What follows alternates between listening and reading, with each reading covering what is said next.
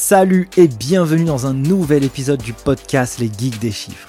Chaque semaine, je vais à la rencontre de personnes qui réinventent ou interagissent avec le monde de la comptabilité ou de la gestion d'entreprise. Experts comptables, entrepreneurs, directeurs financiers ou acteurs de l'écosystème, je cherche à dénicher pour vous les meilleures pépites pour comprendre comment designer son profil et devenir inarrêtable sur le marché du travail.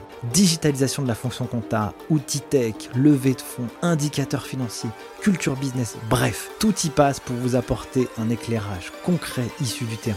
Je suis Nicolas Piatkowski, cofondateur de l'école en ligne Les Geeks des Chiffres, qui a formé plus de 3300 étudiants de la filière expertise comptable et des millions d'autres sur YouTube.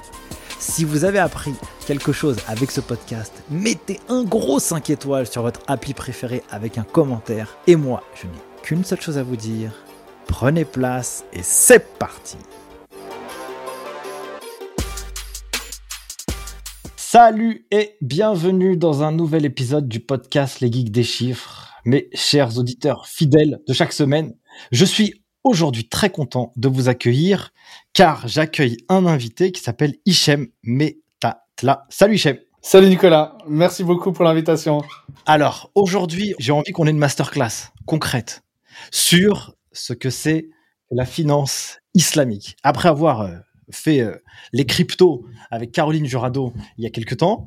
Nous ici sur le podcast, on parle beaucoup de, de chiffres, de compta, de gestion, de finance, d'entreprise et tout.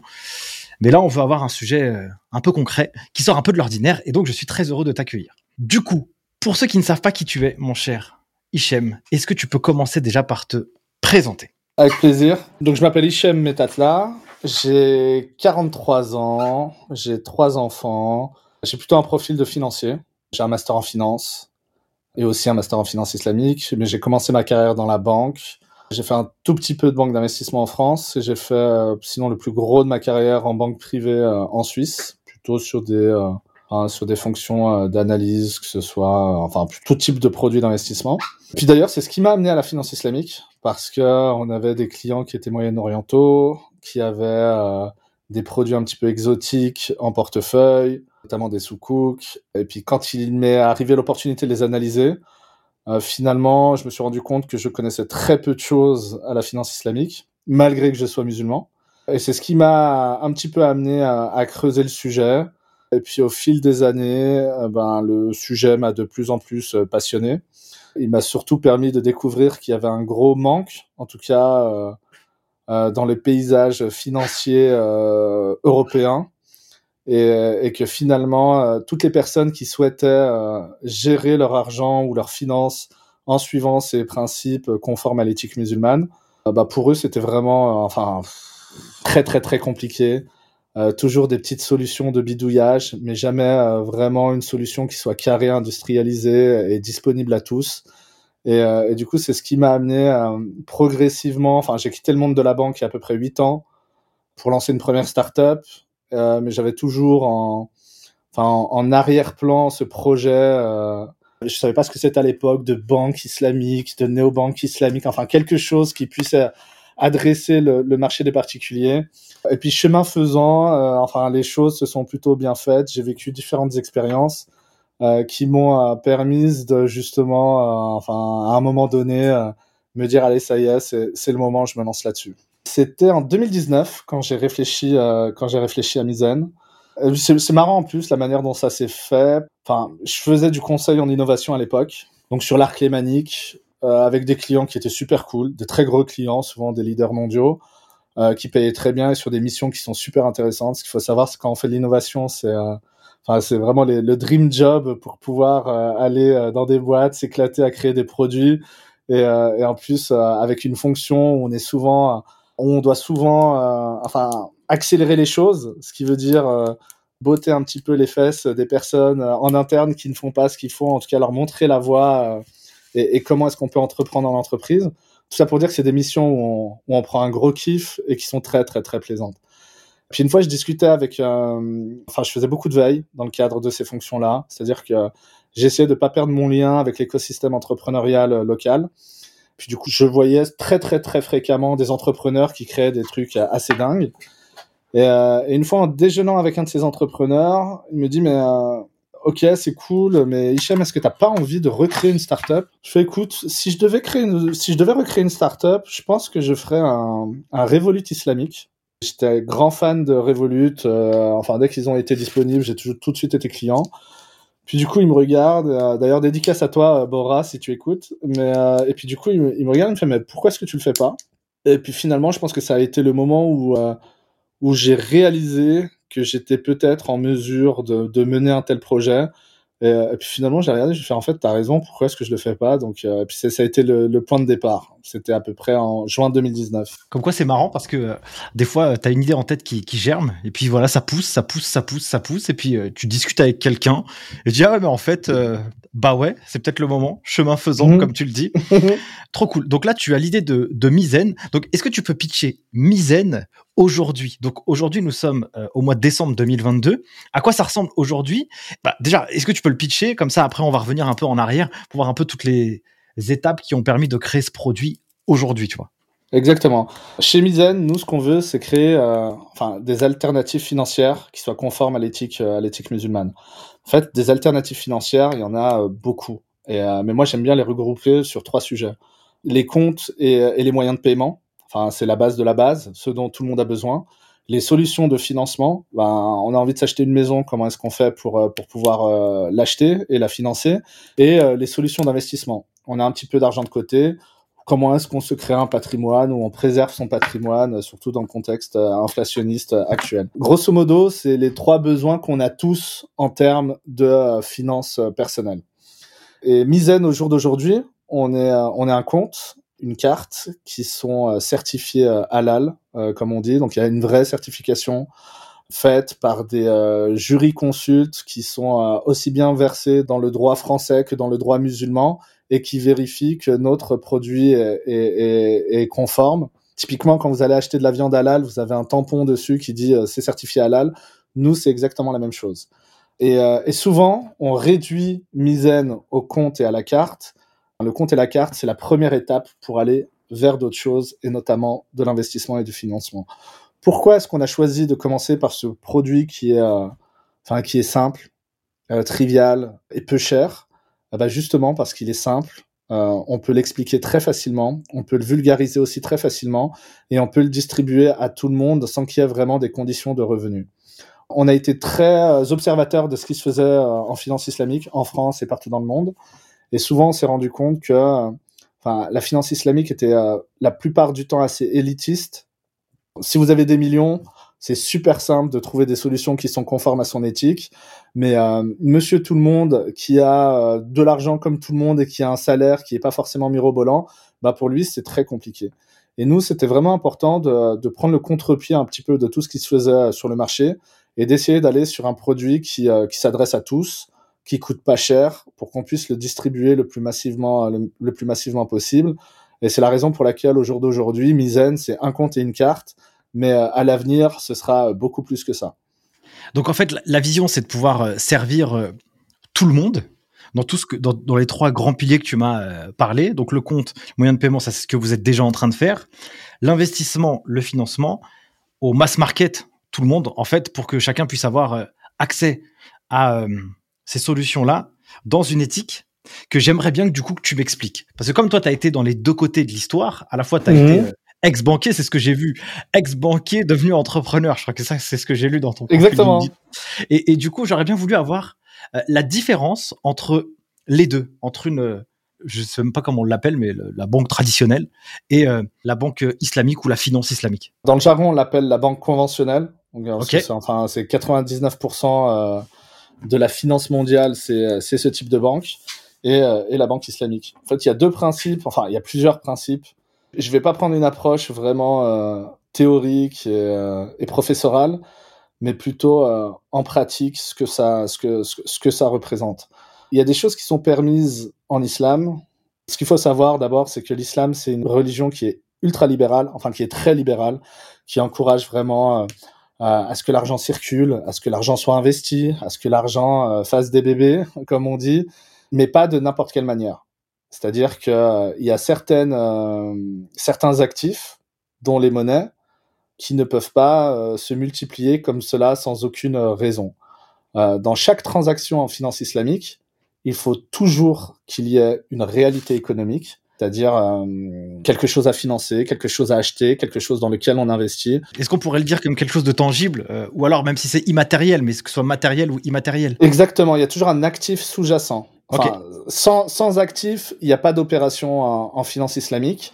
Et ça, c'est euh, du coup, c'est un principe qui est, qui est très très important, qui a l'air de rien, mais en fait, qui qui vient garantir que les opérations de finance islamique, elles sont toujours liées à l'économie réelle. Ouais, excuse-moi, je vais, je vais, je vais carrément mille fois te couper, Hichem, c'est que là je, là, je suis en mode padawan, là, tu vois. Ouais. Donc, ça veut dire que si j'ai envie de financer euh, un site internet, je sais pas, je dis n'importe quoi, j'ai besoin de 50 000 euros pour l'avoir.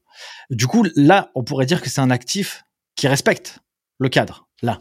Parce que Ouais. je, je vais en être propriétaire, j'achète quelque chose qui est pas tangible physiquement, mais en tout cas qui est un, incorporel. Ouais, Donc là, ça, rép- ça, ça pourrait répondre à ce que tu viens de dire là. exactement. Inversement, si je mets de l'argent, euh, je sais pas moi, dans les paris sportifs, c'est pas aussi tangible. C'est-à-dire que je parie pas dans quelque chose de, de, de concret, quoi. Tu vois ce que je veux dire ou pas? Le pari sportif n'aurait pas été possible, mais pas parce que c'est pas un actif, mais pour Ok. une autre chose en finance islamique, qui est l'aléa contractuel. Dans une transaction euh, commerciale en islam, enfin, tu sais ce que tu payes et tu sais ce que tu dois recevoir. Et en fait, dans un, dans un pari sportif, il y a ce qu'on appelle un aléa qui fait que euh, s'il le faut, tu vas faire 150 000 fois le, par- le pari, mais tu ne sais jamais si tu vas gagner, avoir quelque chose en contrepartie de ça. Et en fait, cet élément d'incertitude, il invalide la transaction. Ok, très clair. Le principe de, il faut toujours une transaction qui soit sous-jacente. On pourrait l'expliquer avec, quand tu regardes le volume de transactions financières, euh, enfin au niveau mondial, je sais pas en combien de trillions ou de, enfin, je sais pas comment est-ce que ça se mesure, mais est-ce que tu peux garantir que pour chacune des transactions qui a été effectuée, il y a vraiment eu un transfert de propriété, il y a vraiment eu une opération commerciale qui a été, euh, qui a été effectuée? Typiquement, si tu prends euh, ce qui s'est passé, euh, ce qui s'est passé en 2008 aux États-Unis, tu as une transaction de départ qui existe vraiment. C'est-à-dire qu'il y a un monsieur qui se retrouve euh, n'importe où aux États-Unis, qui veut acheter une maison euh, et qui prend un mortgage dessus. euh, en tout cas, mais il y a une vraie transaction qui se fait. C'est-à-dire que il y a un vendeur qui a un bien immobilier, qui le vend à, quelqu'un qui veut devenir propriétaire. Ça, c'est clair. Il y a une transaction, on peut faire quelque chose dessus. Ensuite, ce qui a été construit par-dessus, c'est euh, on a pris toutes ces dettes, on les a euh, repackagées, on les a euh, saucissonnées dans tout un tas de produits, et ensuite on les a vendus une fois, deux fois, dix fois, cent fois. Et en fait, c'est toutes ces autres opérations de titrisation qui correspondent à aucune réalité économique. Enfin, la, maison, elle s'est pas revendue euh, entre temps, et elle s'est pas revendue autant de fois que justement le titre qui a été packagé a été revendu.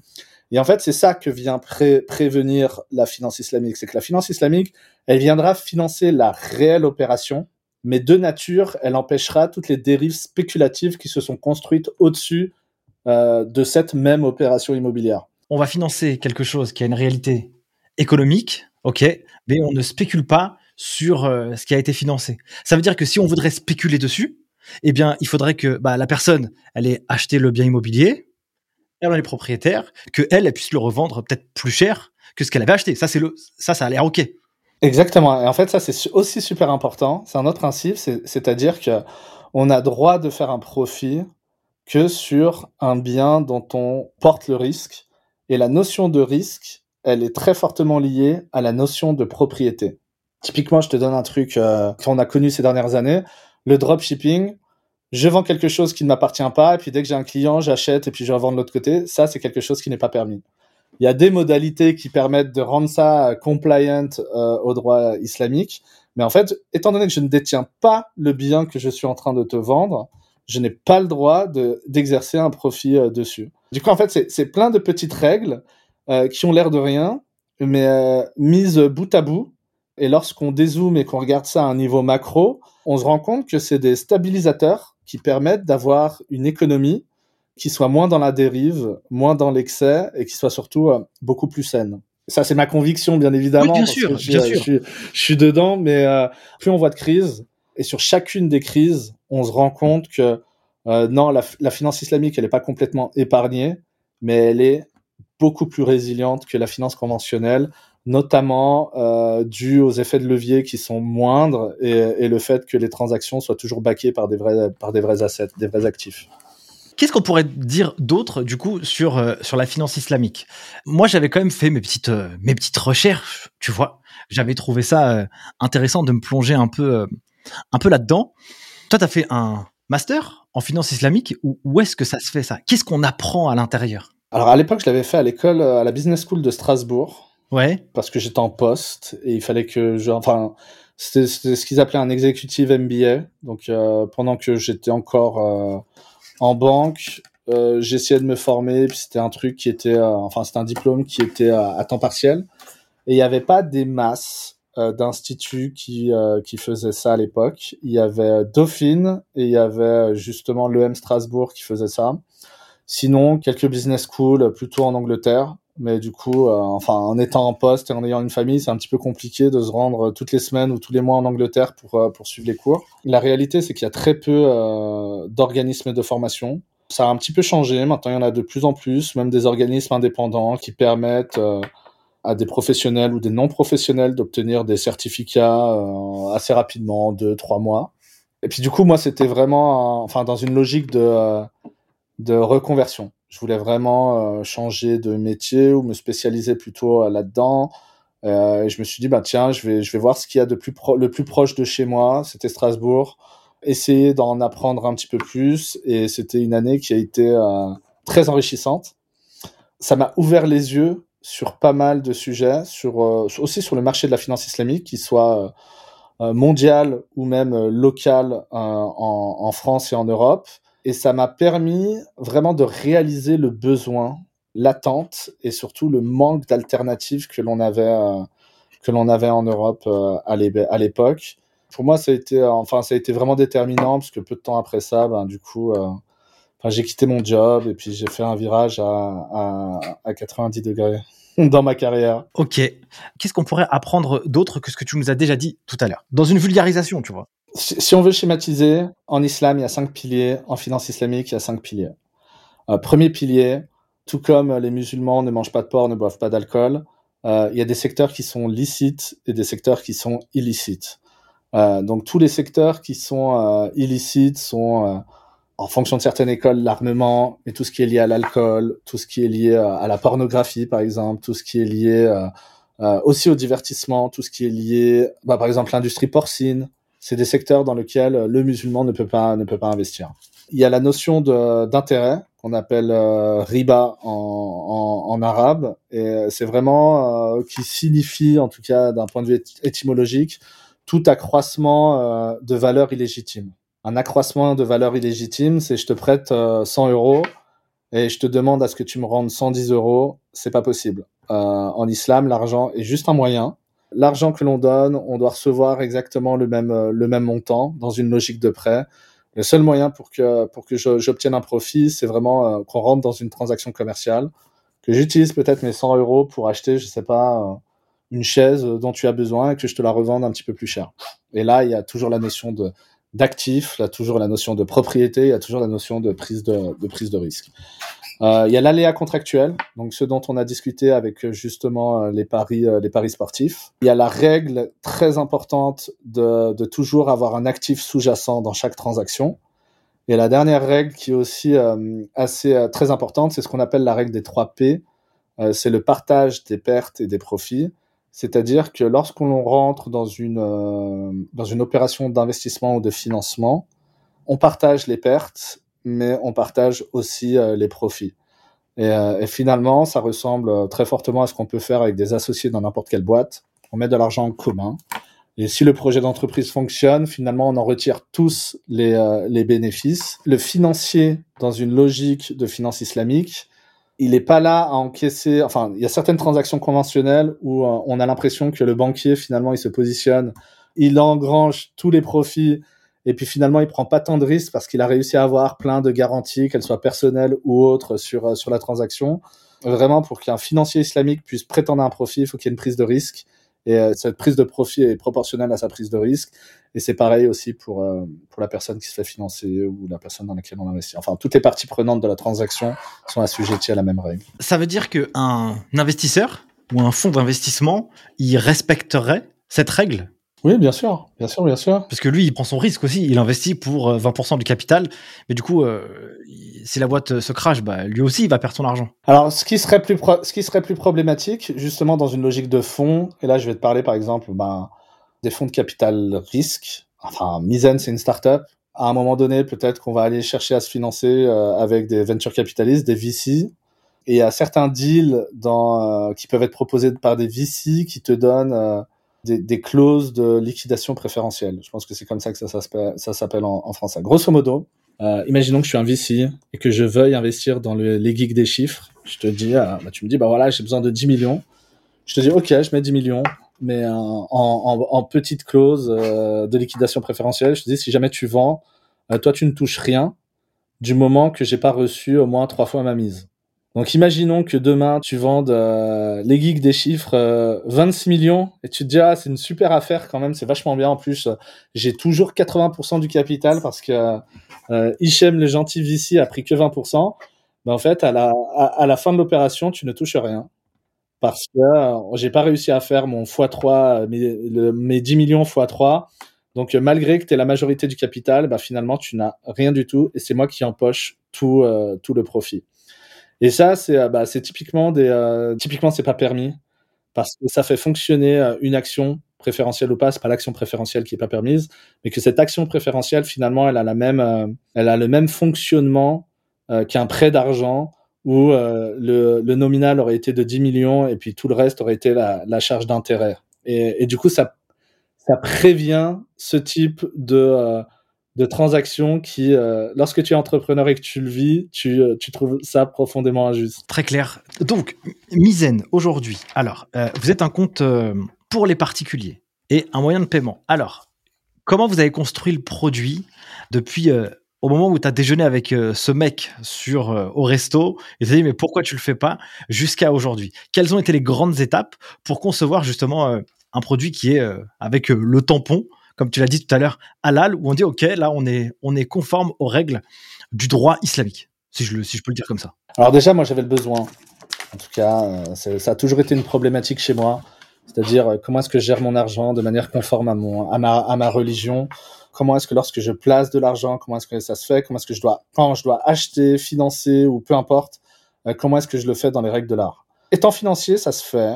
Il y a beaucoup de bricolage mais il y a beaucoup de connaissances que peut-être j'ai et que monsieur tout le monde n'a pas et donc euh, finalement j'ai réussi à me débrouiller là-dessus même si enfin le bricolage ça a toujours des limites et du coup lors de ce fameux déjeuner bah, finalement, j'ai pas mal réfléchi. Enfin, j'ai laissé euh, maturer euh, le truc euh, dans ma tête. J'ai pris une décision un peu radicale. Je me suis dit, bah écoute, faut que je me lance. Je crois. Fa fallait d'abord que j'en parle à ma femme pour lui expliquer. Ah, tu m'étonnes, ouais. Peu, pour lui expliquer un petit peu. Écoute, franchement, euh, risque à mort, je m'en fous, je lâche tout et on y va quoi. Attention mon coco. ouais, mais j'ai une femme qui est super cool, donc euh, j'ai vraiment de la chance pour ça. Euh, donc je lui ai expliqué, je lui ai dit écoute, euh, tu vois Revolut, elle me fait oui. Je fais bah écoute, je vais faire la même chose, mais de manière islamique. Je pense que euh, c'est possible, on peut le faire, etc. Puis, puis, je lui déroule un petit peu tout, et puis après aller sur de l'investissement, du financement, etc. Mais vraiment avoir un one-stop shop pour que euh, euh, le musulman européen, dès qu'il a un besoin quel qu'il soit, ben, il puisse avoir une réponse qui soit adaptée à lui et qu'il ait plus euh, justement que des réponses par défaut ou que des réponses de bricolage. Elle me dit ok ben go. Donc ce que je fais c'est que j'arrête mes activités de consulting du jour au lendemain parce que enfin pour avoir lancé une, une première fintech auparavant, je sais que c'est très prenant et surtout je voulais aucune distraction. Enfin je voulais vraiment être focus à 100% là-dessus. La première chose que j'ai faite, c'est euh, enfin, de vérifier que ce besoin, il n'y a pas que moi qui l'ai et que d'autres personnes l'ont aussi. Donc, ce que j'ai fait, c'est que j'ai euh, organisé des workshops un peu participatifs partout en Europe, Belgique, beaucoup en France, dans les plus principales villes de France, euh, en Suisse aussi, euh, Genève, Zurich, mais même euh, dans le Maghreb, Rabat notamment. Et pour me dire ben est-ce que comment est-ce que les gens la communauté musulmane gère son argent? Comment quels sont leurs besoins? Et quelles sont leurs attentes vis-à-vis vis-à-vis de ça? Pour ceux qui connaissent un petit peu un, peu en mode ce que je faisais finalement pour mes pour mes clients en, conseil tu vois un peu en mode design thinking les mettre sur un parcours sur les enfin dans lequel on, on leur pose pas vraiment des questions qui soient complètement directes, mais essayer de créer un, parcours, une ambiance et euh, enfin et des activités qui leur permettent de, de s'exprimer librement sur ce sujet et sans aucun filtre. Et moi, ça me permettait justement de récolter euh, énormément de données. J'ai dû faire une dizaine, dizaine de workshops comme ça. Ça m'a permis de rencontrer à peu près 300 personnes. Quand on a analysé tous les résultats, il y a trois choses qui sont euh, qui sont ressorties euh, très fortement. Le fait d'avoir des moyens de paiement qui soient conformes. En fait, c'était un besoin que j'avais sous-estimé parce que je, pensais que les gens n'en avaient pas forcément conscience. Généralement, quand tu poses ton argent, quand tu déposes ton argent en banque, euh, Monsieur tout le monde, enfin du coup c'est ce que je pensais, euh, pense que c'est toujours son argent. Mais contractuellement, c'est comme si tu prêtais cet argent à la banque et, cette, euh, et la banque peut en faire deux choses. la première, c'est ben, l'investir sur des marchés. Et ça, ça pose plusieurs problèmes. Enfin, pas que dans l'éthique musulmane, c'est-à-dire que enfin, l'argent, la banque utilise ton argent pour l'investir, mais tu sais pas dans quoi elle l'investit. Donc, s'il faut Enfin, tu es en train de financer euh, le réchauffement climatique, euh, tu es en train de financer euh, des choses qui sont contraires à ton éthique. Et en plus, dans tout ça, tu n'en as pas les retours parce que si profit il y a, c'est la banque qui engrange tout. Donc, enfin, on travaille avec ton argent, mais tu, tu n'en as pas le retour. Ça, ça pose un problème de transparence et c'est et d'éthique qui est pas du tout compatible en finance islamique. La deuxième chose, c'est que la banque peut l'utiliser pour faire de la création monétaire. c'est quoi la création monétaire? C'est je prête de l'argent à d'autres clients. Et le système dans lequel on est, bah forcément, cet argent est, forcément prêté avec intérêt. Donc, euh, d'un point de vue euh, vraiment purement musulman, bah, c'est très problématique de savoir que son argent sert à alimenter une machine qui crée beaucoup plus d'intérêt, alors que c'est euh, quelque chose qui est proscrit. en fait, on, s'est rendu compte que les gens étaient assez, enfin, assez au fait de ce souci-là. ça, c'était le premier point. Les autres sujets sur lesquels euh, les gens étaient très demandeurs, c'était euh, bah, les solutions de financement. Enfin, c'est très compliqué. Euh, bah, tout le monde pense au financement immobilier. On veut tous être propriétaire. acheter sa maison sans intérêt, c'est un parcours du combattant aujourd'hui en 2022 en France. mais il y a d'autres choses qui sont beaucoup plus impliquantes. Moi, en tant qu'entrepreneur, je sais que si j'ai besoin de solutions de trésorerie pour ma boîte, bah, c'est super compliqué j'ai pas de solution, enfin, mis à part euh, accepter de nouveaux investisseurs dans mon capital, euh, j'ai grosso modo pas d'autre option pour pouvoir financer euh, pour pouvoir financer ma boîte. Et puis étant donné qu'on est sur le geek des chiffres, on sait très bien que les boîtes elles meurent pas parce qu'elles ont pas de clients, elles meurent parce qu'à un moment donné il y a, y, a un, y a un problème avec la trésorerie. On peut faire du chiffre, mais si l'argent n'arrive pas, c'est problématique. Et, et, en fait, il n'y a pas de solution de gestion de trésorerie. Ce qui implique que pour un entrepreneur comme moi, si j'ai un concurrent qui est pas assujetti aux mêmes restrictions que moi, donc un concurrent non musulman, eh ben, je vais devoir forcément être euh, beaucoup plus rigoureux dans ma gestion, peut-être euh, impacter ma croissance, parce que euh, je sais que moi, si demain j'ai un trou, enfin j'ai une facture de 10 000 euros à payer, même si je sais qu'il y a 150 000 euros qui viennent trois semaines plus tard, bah j'ai pas de solution que ma banque peut me peut m'offrir et du coup ça c'est très très très compliqué.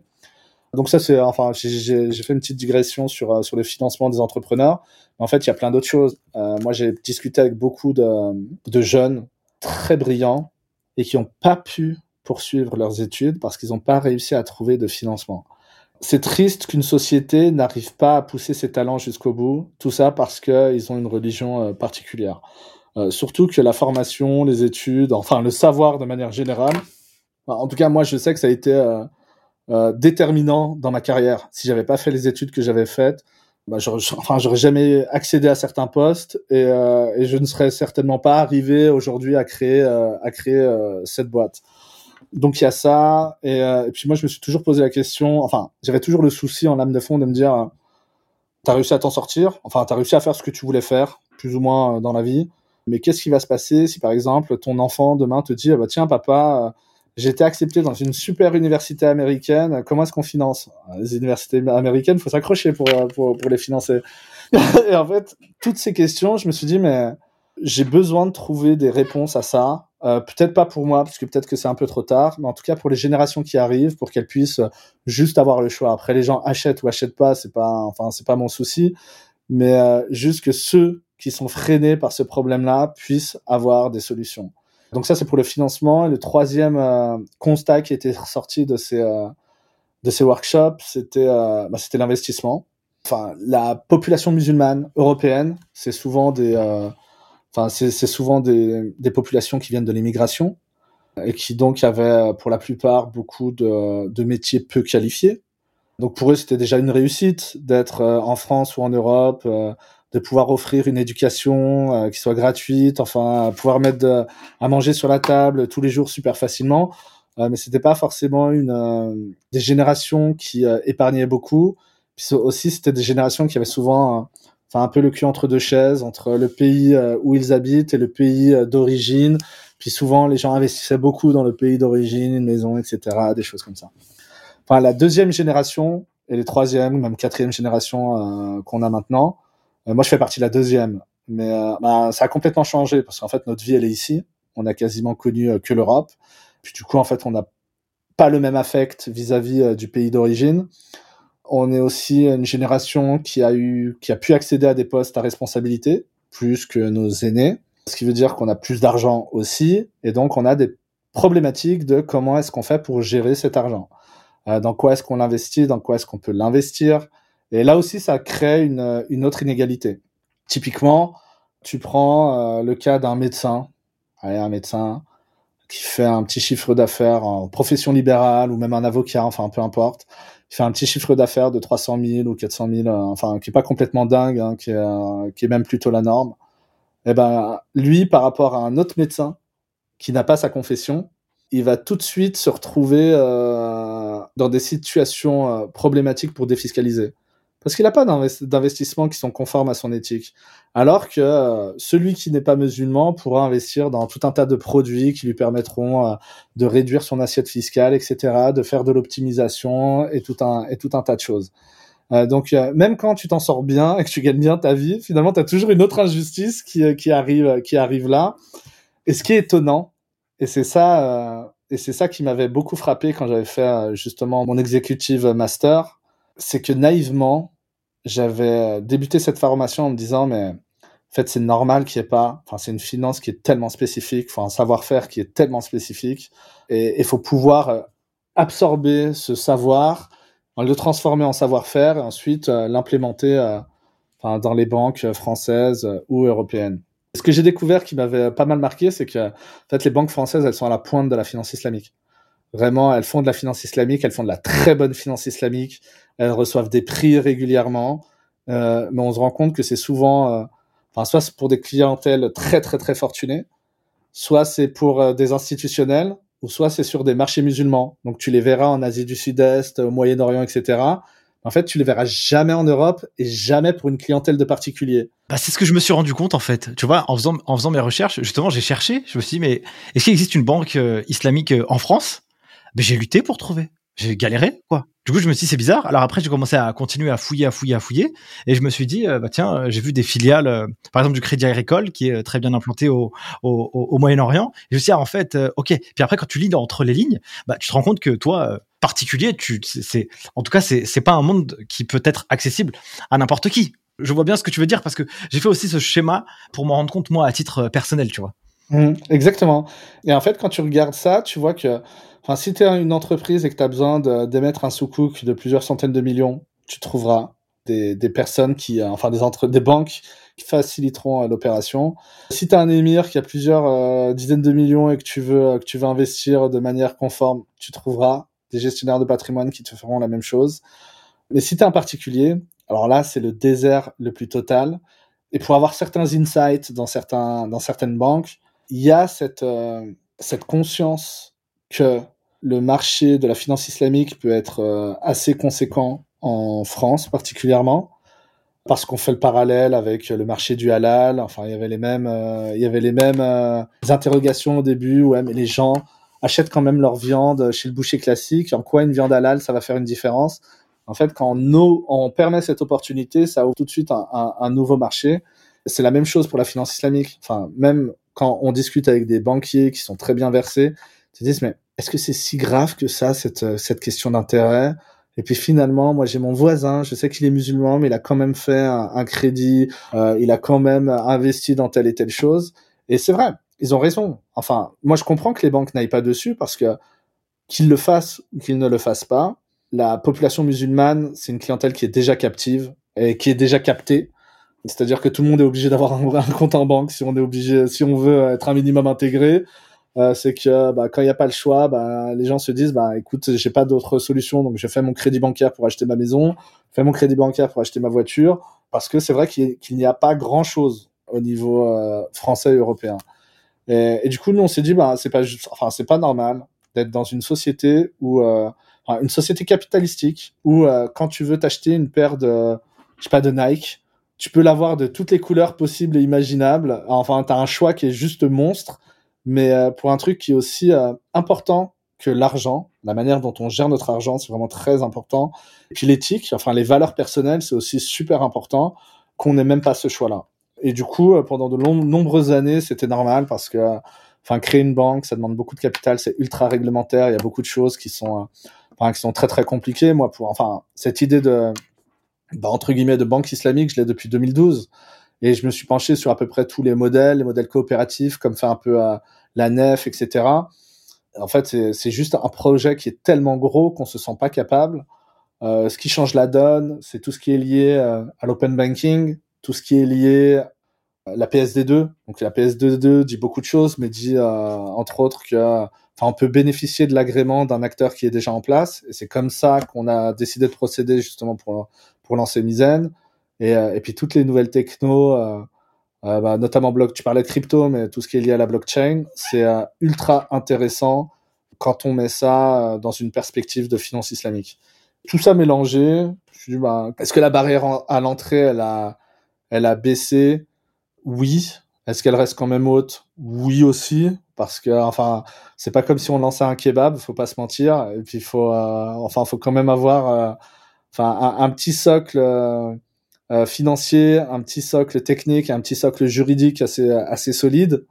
Et nous, on a la chance de pouvoir consolider ça dans, l'équipe fondatrice. Et, euh, et, puis on s'est dit, bah tiens, on, va lancer. Donc euh, pour lancer, on s'est dit que le plus rapide, c'était de se baser justement sur ces acteurs qui te permettent de, de déléguer leur licence et de créer ton produit beaucoup plus rapidement. C'est ce qu'on appelle des BAS, Banking as a Service. C'est un peu comme ça que Conto s'est lancé, c'est un peu comme ça que Shine s'est lancé, c'est aussi comme ça que Lydia s'est lancé. Donc euh, c'est un modèle qui est pas euh, qui est pas déconnant et qui est très pertinent justement pour tester son marché. Et nous on était vraiment dans cette logique. Euh, enfin même si on est convaincu, même si on est enfin on y croit à un milliard de pourcents et on a fait all-in sur ce sur ce projet, il y a toujours on a toujours des hypothèses à vérifier et de se dire est-ce que c'est le marché réellement comme ça ou est-ce que uniquement nous? Et du coup, c'est comme ça qu'on a construit, euh, qu'on a construit euh, le produit.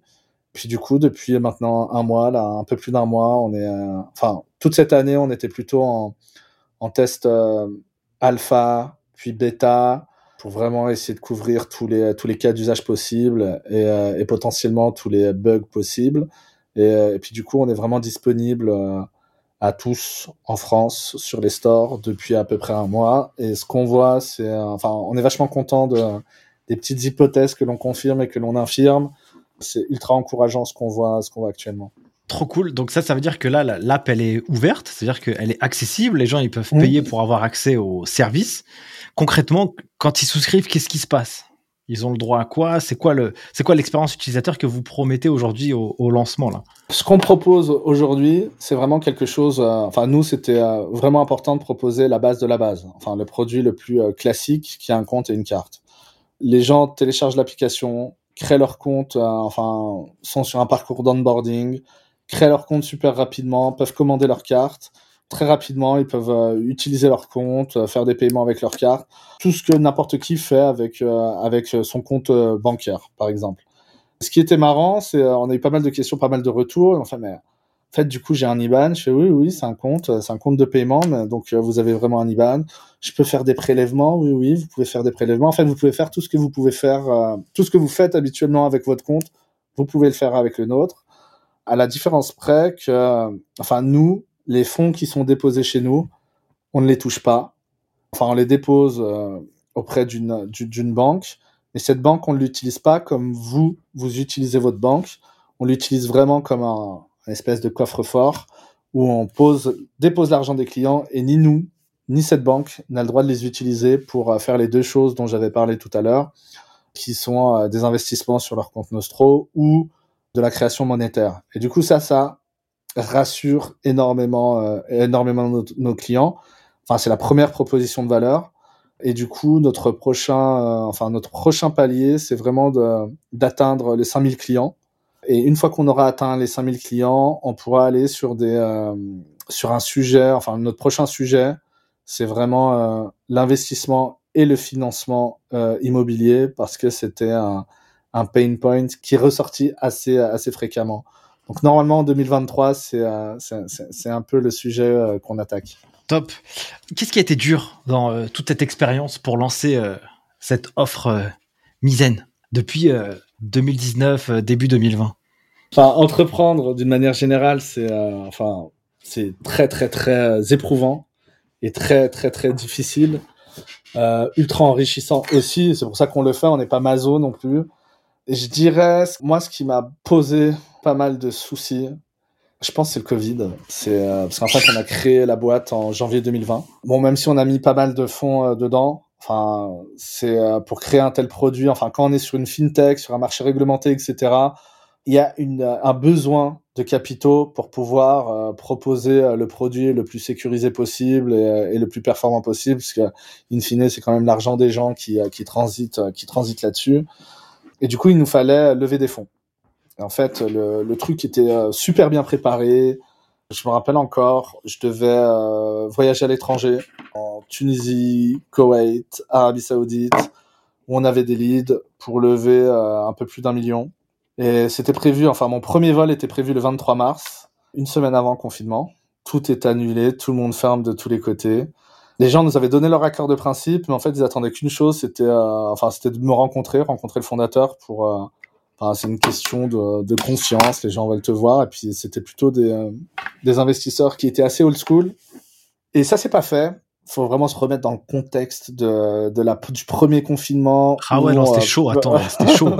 tout le monde avait peur, euh, on arrête tout, tout est fermé, il n'y a plus rien qui passe, quoi. Ouais, et puis il faut se rappeler aussi des marchés qui dégringolaient. Enfin, ces personnes-là, elles avaient des intérêts dans le, dans le pétrole, elles étaient investies sur les marchés financiers, donc, euh, enfin, tu te mets à leur place et tu te dis, euh, peut-être que tous mes investissements font diviser par deux en quelques semaines.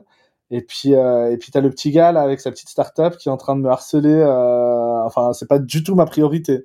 Enfin, j'ai mis beaucoup de temps parce qu'en fait, on était vraiment dans un scénario idéal où les choses se faisaient super simplement.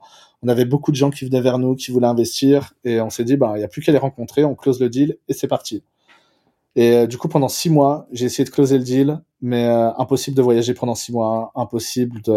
Enfin, les gens, t'as beau faire des visios, t'as beau faire ce que tu veux, Enfin, s'ils te voient pas, si dans leur tête ils se sont dit pour déterminer si j'investis ou pas, faut que je serre la main du bonhomme, bah faut qu'ils serrent la main du bonhomme, sinon il y a rien qui se passe. Et au bout d'un moment, j'en ai eu marre et euh, je me suis dit peut-être que c'est pas la bonne voie. Même si t'ont dit oui, enfin courir après quelqu'un qui te dit oui mais qui matérialise rien, en fait c'est ce qu'il y a de pire parce que du coup euh, ça prend beaucoup de bandes passantes, euh, ça te fait beaucoup réfléchir, euh, t'es toujours. Ce qu'il faut savoir c'est que du coup t'as pas de revenus aussi. Enfin, tu lances un projet, moi j'avais déjà quitté mon job depuis euh, plus d'un an. Donc, euh, au bout d'un moment, euh, puis j'habite dans un pays qui coûte très très cher. J'habite en Suisse, donc au bout d'un moment, tu vois, la vie elle est pas gratuite. Faut quand même pouvoir payer le quotidien minimum. Et je me suis dit, bah en fait, essayons de faire autrement. J'avais pitché, enfin, je parlais avec beaucoup de futurs utilisateurs et avec certains de ces futurs utilisateurs, ils avaient vu deux trois posts de moi sur LinkedIn. Ah mais tu lèves des fonds, tu sais de lever des fonds. Je fais ouais. Puis à combien est-ce que tu essayes de lever? Puis on avait un ticket minimum qui était à 25 000 euros à l'époque. Puis euh, les gens étaient toujours super intéressés. Puis à chaque fois que je leur disais 25 000 euros, les gens étaient tout de suite super refroidis. Et je me suis dit, bah tiens, je vais essayer de faire un, je vais essayer de faire un test. Je vais essayer de, d'organiser un espèce de crowdfunding privé. Des, parce que, en fait, ma première startup, c'était une plateforme d'equity crowdfunding. Donc, euh, j'étais pas, j'allais pas en terrain inconnu. Si, je vais essayer de mettre un ticket à 5 000, juste pour un test, voir si on arrive à lever, euh, je sais pas, 100 000, 150 000 comme ça. Euh, ça veut dire qu'il y a quelque chose, et puis, euh, puis on, on, creusera par la suite. Et en fait, euh, sur ce premier tour de financement, du coup, on a lancé ça, je pense, début janvier. Premier tour de financement, et puis finalement, en tout, on a réussi à lever 700 000, 700 000 euros. Euh, ce qui a permis, euh, enfin c'était moins des, des, des 1 million qu'on cherchait, mais qui a permis de lancer la machine. Et du coup, c'est un peu comme ça qu'on s'est a levé la tête et sorti la tête de, de du, fléau et, du flot euh, Covid. Et euh, donc c'était vraiment une, une épreuve qui était assez compliquée et qui est assez révélatrice aussi de ce qui peut se passer en entrepreneuriat. Des fois, tu as, enfin, as les planètes qui s'alignent et tu te dis, ah, c'est trop easy, je vais lever mon million comme ça. Enfin, j'avais vraiment l'impression de ne pas avoir fait d'efforts, tu vois, quand j'étais en début mars. Je me fais, mais limite, c'est trop facile. Effectivement, c'était trop facile. Il fallait qu'il y ait cette euh, petite, euh, petite, euh, petit contretemps et savoir, enfin, relever la tête. Enfin, c'est toujours bien de s'obstiner, d'essayer d'aller au bout du bout, mais au bout d'un moment, faut mieux, enfin, faut mieux avoir un non qu'un peut-être ou quand ça s'améliorera. Puis quand tu es dans une période d'incertitude comme ça, ben faut, faut jamais s'en remettre aux autres. Faut plutôt être dépendant de ce qui est en ton pouvoir. Et ce qui était en mon pouvoir à cette époque-là, c'était de changer de fusil d'épaule, changer de stratégie et puis, euh, in fine, c'est la meilleure chose qui, euh, que l'on ait, euh, que l'on ait pu, pu faire. Ça nous a fait perdre beaucoup de temps. Ça fait que finalement, l'année 2020, elle était, elle était pas de tout repos. Il y a rien de substantiel qui est vraiment sorti, mis à part le fait qu'on travaille sur le fait de pouvoir obtenir notre OK de la part de la CPR. Et c'est vraiment à partir de 2021 que les choses ont, vraiment commencé à, prendre de l'ampleur. Donc si je devais choisir juste un problème, c'est euh, une difficulté, c'était vraiment celle-là. Là, en fait, euh, l'ensemble de l'investissement, il part dans, dans quoi? Il faut, en fait, tu recrutes des devs pour qu'ils puissent euh, concevoir un produit. Exactement. Il part beaucoup dans le produit. Enfin, je dirais qu'à 50%, il part, il part dans le produit. Même si, à, enfin, à 80%, il part dans des hommes. Enfin, les gens pensent que tu lèves pour lever, mais en fait, c'est pour payer des gens pour faire un certain, un certain travail.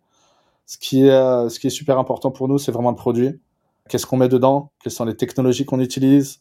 Enfin, c'est important pour euh, nos clients, mais c'est aussi important pour nous. Nous, on a des, euh, des développeurs qui choisissent de venir bosser chez nous parce qu'ils savent qu'ils vont apprendre, ils savent qu'ils vont toucher des technologies qui sont super, euh, qui sont super cool, et ils savent qu'ils vont, qu'ils vont évoluer et prendre en responsabilité. Donc ça, c'est super important. Un autre pôle qui est super important pour nous, c'est ben, tout ce qui est lié au, au support client. Donc malgré qu'on a été lancé euh, il y a un mois, enfin nous notre personne au support, elle est là depuis un an parce qu'on avait besoin qu'elle euh, qu'elle construise tout from scratch, qu'elle utilise les outils qu'elle veut, qu'elle s'approprie vraiment les outils, qu'elle pense les choses comme elle a envie de, de les penser et qu'elle ait euh, complète autonomie là-dessus. Euh, le fait d'être passé par des phases alpha, bêta aussi, ça a permis d'apprendre beaucoup de connaissances et euh, du coup de capitaliser. puis du coup, on, enfin, on se dit qu'on qu'on a fait le bon choix parce que enfin tous les retours que j'ai euh, sur notre support ils sont vraiment enfin ils sont dithyrambiques euh, les gens sont super contents euh, ils saluent la réactivité même si on reste une toute petite équipe et que enfin c'est quand même un challenge. Et puis bah, maintenant qu'on est qu'on est live il y a de plus en plus de budget qui va partir enfin dans le marketing dans créer de l'awareness autour de Mizen comment est-ce qu'on crée notre brand comment est-ce qu'on euh, trouve nos leviers de croissance, etc. Donc beaucoup dans l'acquisition, chose qu'on n'avait pas forcément besoin avant. Enfin, on avait toujours euh, cette waiting list qu'on essayait d'alimenter, qu'on essayait de, de nourrir de manière périodique, mais maintenant on va être beaucoup plus euh, agressif en termes de marketing. C'est quoi la prochaine année là pour toi? C'est quoi le plan? À quoi va ressembler dans ton imaginaire ta vie d'entrepreneur? Et euh, la vie de Mizen dans euh, l'année 2023 bah c'est marrant parce que enfin revient de euh, la semaine passée j'étais justement avec mes avec mes associés qui habitent pas ici. Enfin il y en a un qui est à Londres l'autre qui est à Paris. Puis du coup on a passé une semaine à la montagne dans les Alpes suisses. Et justement pour réfléchir à tout ça qu'est-ce qu'on veut faire? Qu'est-ce qui est important pour nous? Qu'est-ce qu'on doit mettre en place? On n'est pas encore complètement catégorique. Enfin, on a beaucoup d'indicateurs qui, euh, nous montrent qu'on est euh, sur un product market fit, c'est-à-dire que euh, le produit qu'on a créé, il correspond réellement à un marché et que ce marché, on a réussi à l'adresser correctement. donc ça, c'est une première chose qui était, super importante pour nous. Comment est-ce qu'on se positionne sur l'année prochaine? Bah, comme je te l'ai dit, en termes de produits, on était quand même sur des choses très élémentaires. On n'a pas à rougir. euh, enfin, déjà au niveau où on en est euh, là actuellement, enfin, on a beaucoup de feedback euh, de clients qui nous disent ah bah c'est cool, c'est hyper intuitif, c'est du niveau de N26, Boursorama. Donc, enfin, nous quand on entend ça, on est super content, même si on sait qu'on a beaucoup moins de fonctionnalités qu'eux. Donc, c'est vraiment toujours, enfin, investir dans l'innovation pouvoir sortir euh, des fonctionnalités, mais pas des fonctionnalités pour avoir des fonctionnalités, des fonctionnalités que les gens nous demandent, qui sont vraiment utiles pour pouvoir euh, et puis pouvoir les délivrer euh, assez rapidement. Donc on aura un gros focus sur le sur le produit, un gros focus aussi sur sur l'équipe, sur des sujets organisationnels. On n'est pas nombreux, on est une dizaine actuellement. On espère qu'on va passer de 10 à, à beaucoup. Et cette étape, elle est très sensible. Faut pouvoir la préparer. Faut pouvoir euh, mettre en place tous les fondamentaux. Du coup, pour le moment, on était beaucoup sur. Euh, on était assez organisé. Enfin, on a tout. On a une, on a une bonne culture de l'écrit. On a beaucoup de choses parce qu'on est une, une, équipe qui est total remote. Tu vois, nous, on est vraiment. Euh, T'as un petit cœur qui est en France et en Europe, mais t'en as qui sont dans, au, au Maghreb, t'en as qui sont au Canada, t'en as qui sont aux États-Unis. Donc on travaille un petit peu sur euh, plein de fuseaux et on est vachement content de réussir à fonctionner comme ça et le fait que les équipes soient vraiment motivées et, délivrent beaucoup. Et du coup, euh, on réfléchissait à comment est-ce qu'on peut euh, passer à l'échelle, qu'est-ce qui nous manque, quels sont les, les process qui n'existent pas encore, qu'on devrait peut-être mettre en place maintenant qu'on est live, quels sont les KPI qui sont importants, quels sont les objectifs, comment est-ce qu'on pousse les gens, comment est-ce qu'on... Euh, comment est-ce qu'on motive notre équipe, comment on les incentive. Enfin, il y a beaucoup de sujets organisationnels qui sont ultra passionnants. Donc, je pense que euh, ma, mon année 2023 elle va plutôt être euh, là-dessus, avec euh, aussi enfin une autre levée. Pour pouvoir grandir, il faut pouvoir aussi en avoir les moyens. Donc, il y aura beaucoup de levées, beaucoup d'organisationnel. Et étant donné que je suis monsieur marketing pour le moment, il y aura aussi beaucoup de marketing. donc, enfin, ça va être une année qui va être très en contact avec la communauté et rien que pour ça, je me réjouis. Non, mais là, t'as as mille sujets à traiter là. En tout cas, moi, moi, si je visualise ton année 2023, elle va être passionnante. Tu risques aucun moyen de s'ennuyer là. C'est impossible. Ah non, mais ah, enfin, c'est impossible de s'ennuyer avec ce projet. Enfin, je m'ennuie pas depuis que je l'ai créé et il n'y a pas de routine. Enfin, il y a toujours. Euh... Dès que tu commences à rentrer dans une pseudo zone de confort, tu as toujours un sujet qui te ressort de ça. Là, je commence à re-rentrer dans certains trucs qui, euh, sur lesquels je suis à l'aise. La levée de fonds, vendre le produit, enfin discuter, tout ce qui est tout ce qui est en lien avec le, avec les clients, c'est quelque chose qui me plaît, qui me plaît beaucoup. Et tout ce qui est en lien aussi avec le fait de marketer à Misen, c'est quelque chose qui me plaît, qui me plaît beaucoup. Il y a un, un investissement qu'il faut pouvoir faire à un moment donné.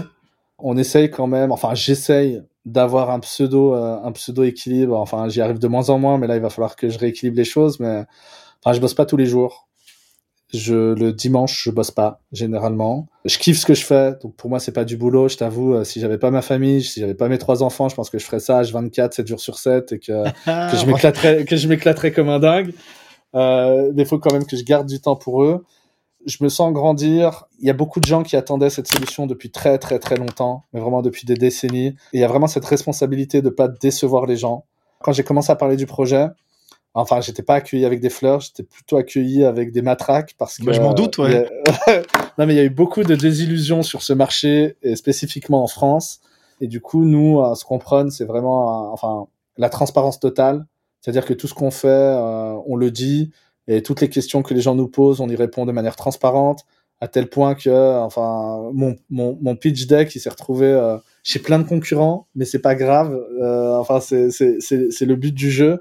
Et ce qu'on veut, c'est vraiment pas décevoir ses clients, essayer de leur apporter le, le plus de qualité possible et ne pas proposer un, un, produit qui soit juste halal, mais qu'en fait, à côté, le service soit complètement merdique, comme ça a été fait beaucoup de fois, mais juste euh, essayer d'atteindre les meilleurs standards standard de type Revolut N26, mais en proposant une alternative qui soit conforme à l'éthique des musulmans. Bien sûr, parce que là où je trouve intéressant le projet, c'est que tu réponds à un, besoin de marché un peu sous-jacent, tu vois. Comme tu l'as dit à juste titre au cours de l'échange, tu dis bah voilà, aujourd'hui les gens ils peuvent utiliser toutes les solutions bancaires qui peuvent exister au monde parce que de toute façon il y a, il n'y a pas de choix, donc bah forcément tu, tu, tu prends. Mais si tu veux respecter euh, une logique ou un dogme, une croyance, quelle qu'elle soit, tu vois, eh bien, euh, si tu proposes un service à des utilisateurs qui ont ce besoin-là, eh bien, euh, je trouve ça ouf. Et évidemment, t'es entrepreneur et donc t'as bossé dans l'innovation avec des grosses boîtes, t'as pas envie de proposer un produit pourri, quoi, tu vois, parce que franchement, c'est c'est la honte, c'est pas entreprendre comme il le faut. Donc, je je trouve ça, en tout cas, je trouve que la mission ah bah, il y, a, du boulot, donc c'est franchement c'est top. Est-ce que vous êtes les seuls à faire ça? Euh, Est-ce que euh, un compte comme le tien ou avec cette vision-là, parce que tu parles de, concurrents, est-ce qu'il y a d'autres euh, misaines ou de pseudo-misaines qui, qui veulent émerger? Qui veulent émerger, oui. En France, on a connaissance d'à peu près deux concurrents qui ont exprimé le fait de se lancer sur ce créneau. Donc ça c'est cool, c'est vraiment cool. Nous quand on s'est lancé, on n'avait pas, on avait surtout, enfin on avait des concurrents en Angleterre en Allemagne, au Canada. Ce qui était super intéressant pour nous, c'est que, enfin, au même moment, plusieurs startups se sont posé la question un peu partout dans le monde, mais aucune s'est posé la question en France. Alors que la France, c'est, euh, selon moi, le pays, en tout cas le marché qui a le plus de potentiel.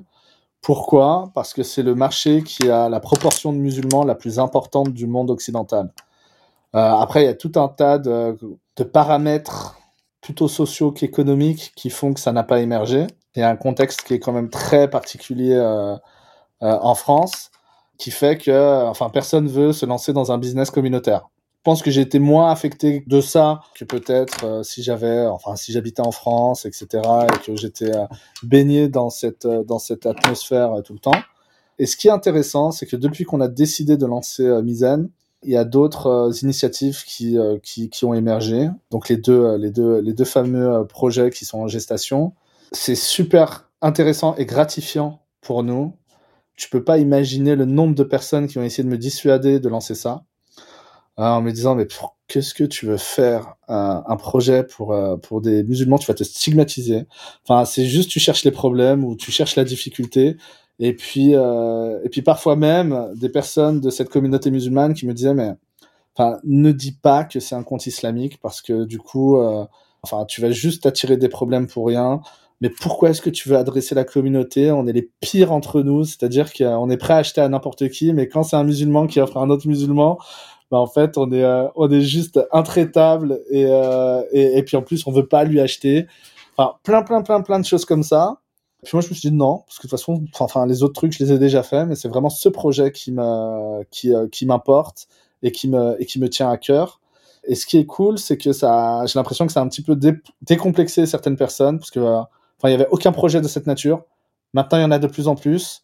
Le feedback, ben, depuis qu'on est live, les gens, enfin, le retour que j'ai des personnes, c'est, mais je vous suis depuis un an, je vous suis depuis 18 mois, et j'aurais jamais cru que vous auriez euh, réussi à le faire enfin, tu sens dans le regard des gens que ils ont l'impression qu'on a fait vraiment quelque chose d'énorme. Certes, c'est c'est pas facile de sortir ce projet, mais en fait, c'est pas impossible. Et, je trouve que euh, la population euh, musulmane francophone, principalement, elle a perdu euh, son aptitude à rêver et à croire que les choses sont, sont possibles.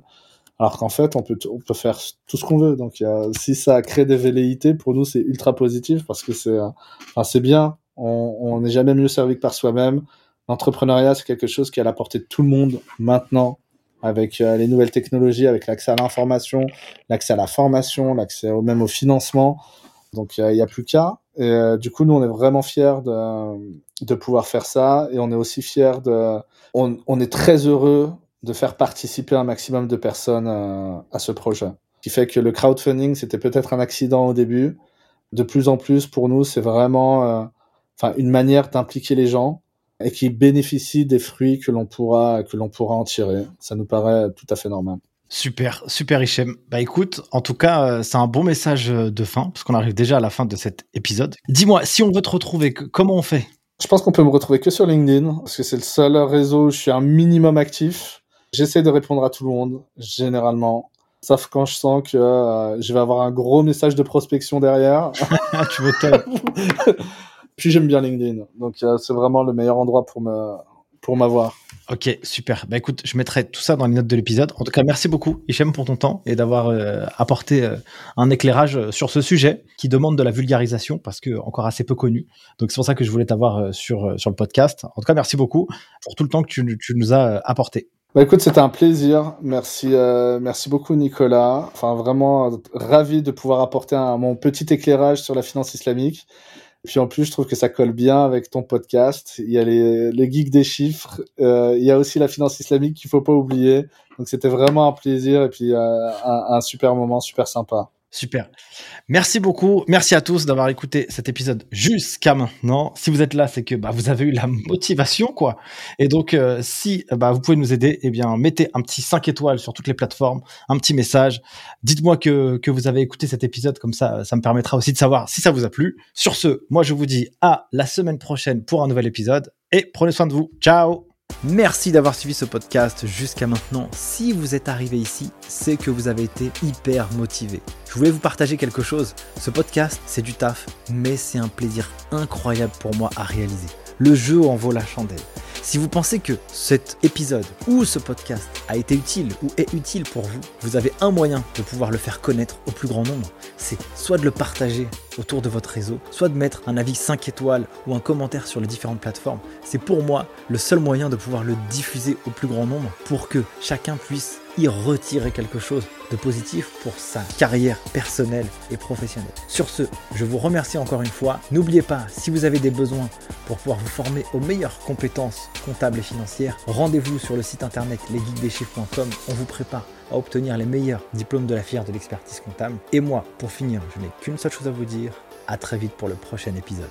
Ciao